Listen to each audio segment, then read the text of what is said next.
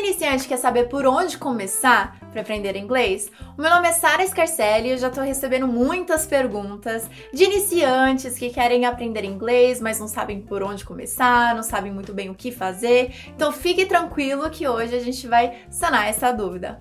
Mas antes eu quero te convidar a se inscrever no meu canal se você ainda não for inscrito e ativar as notificações para você ficar por dentro assim que eu postar um novo vídeo. Awesome, yeah. Se você é iniciante em inglês, você precisa começar daquilo que é do seu cotidiano. E o que, que faz parte do seu dia a dia? Os três tempos verbais. Então, é, a gente sempre fala no presente, no passado e no futuro. Isso faz parte da nossa comunicação verbal, escrita e até mesmo a compreensão. A gente sempre usa os três tempos verbais. Então, um dos maiores erros dos iniciantes é que eles acabam começando pelo básico, sem saber que o básico tem como foco somente o presente. Então eles passam bastante tempo, o módulo inteiro, somente no presente. E isso é um problema muito grande, porque além de não fazer parte do dia a dia dele, né? Porque o presente só representa 5% do que nós falamos, da nossa comunicação, além de não ser muito comum pro dia a dia dele, ainda cria lacunas e cria um distanciamento muito grande com os outros tempos verbais que fazem parte do dia a dia. Então, para o iniciante, ele precisa ter como foco os três tempos verbais com base no dia a dia dele. Not bad for a beginner. Tendo dito isso, também é muito importante que o iniciante sempre tenha o seu começo com base na comunicação livre do idioma. O que, que significa isso? Por que, que eu digo com base na comunicação? Porque existem métodos, metodologias que são apresentadas pro iniciante que vai tratá-lo como se ele já fosse conhecedor do idioma, como se ele já fosse até mesmo um falante da língua inglesa, quando na verdade ele ainda não é. Então, quando a gente foca 80% do nosso tempo nas regras gramaticais, é porque nós já somos fluentes naquele idioma, certo? Então a gente já fala, por exemplo, português fluentemente e por isso a gente pode focar nas regras gramaticais para a gente conhecer, para a gente se tornar conhecedor do idioma que a gente já domina. Só que quando o iniciante não sabe se comunicar, ainda não conhece o idioma novo, ele não pode focar mais de 80% do tempo dele nas regras gramaticais daquilo que ainda não é uma realidade para ele. Então, o iniciante precisa focar na comunicação dele. Então, ele precisa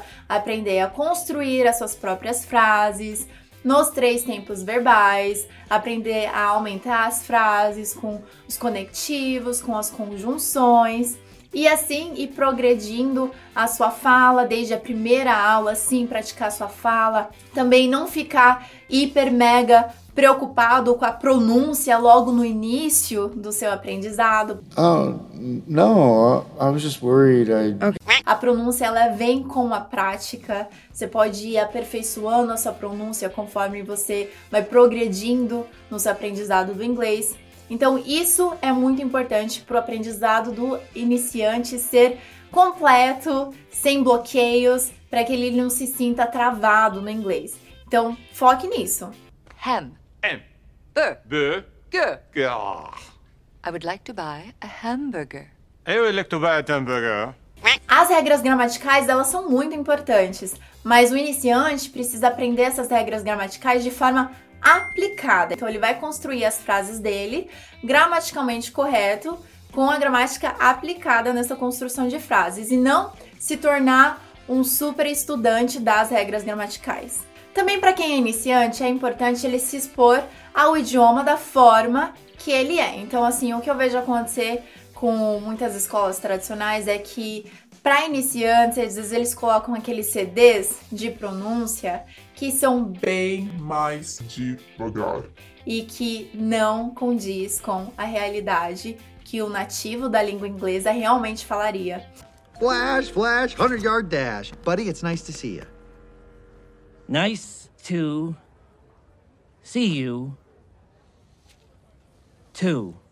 Então, isso muitas vezes pode prejudicar o aprendizado do iniciante, porque quando ele tiver contato com o idioma da forma que ele é, ele vai se assustar, talvez ele vai se sentir frustrado por não estar compreendendo, por não conseguir acompanhar. Então é importante mesmo iniciante, se expor ao idioma da forma que ele é. Agora, independente se você é iniciante ou não, mas para qualquer aluno, não tenha medo de errar. Saiba que errar faz parte, errar e esquecer também faz parte do processo.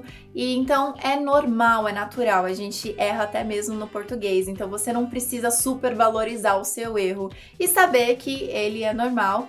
Então não tenha medo de errar, não deixe o seu medo te impedir de tentar e de ter uma boa experiência com o inglês. Muitos alunos poderiam progredir muito, mas muito mais se eles parassem de ter tanto medo de errar e simplesmente fossem colocar em prática, aprender com os erros e praticar e praticar e praticar cada vez mais. Então a confiança vem da nossa prática. Então prática leva a confiança, leva também à perfeição, né? Que nem a gente diz. Practice makes perfect. Então vamos fazer um combinado? Tem uma frase que eu gosto muito de falar que é assim: nunca desista.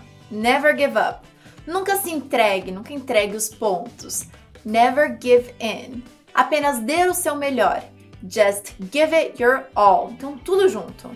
Never give up, never give in, just give it your all. I know you would never give up. Agora conta pra mim o que mais fez sentido para você de tudo que eu falei. Compartilhe esse vídeo com seus amigos que são iniciantes no inglês, que estão precisando ouvir essas dicas e ter uma direção por onde começar e o que fazer. Deixa aqui nos comentários qual é a sua maior dúvida, a sua maior dificuldade com relação ao inglês para eu te ajudar também. Thank you so much for watching and I'll see you soon. Bye guys!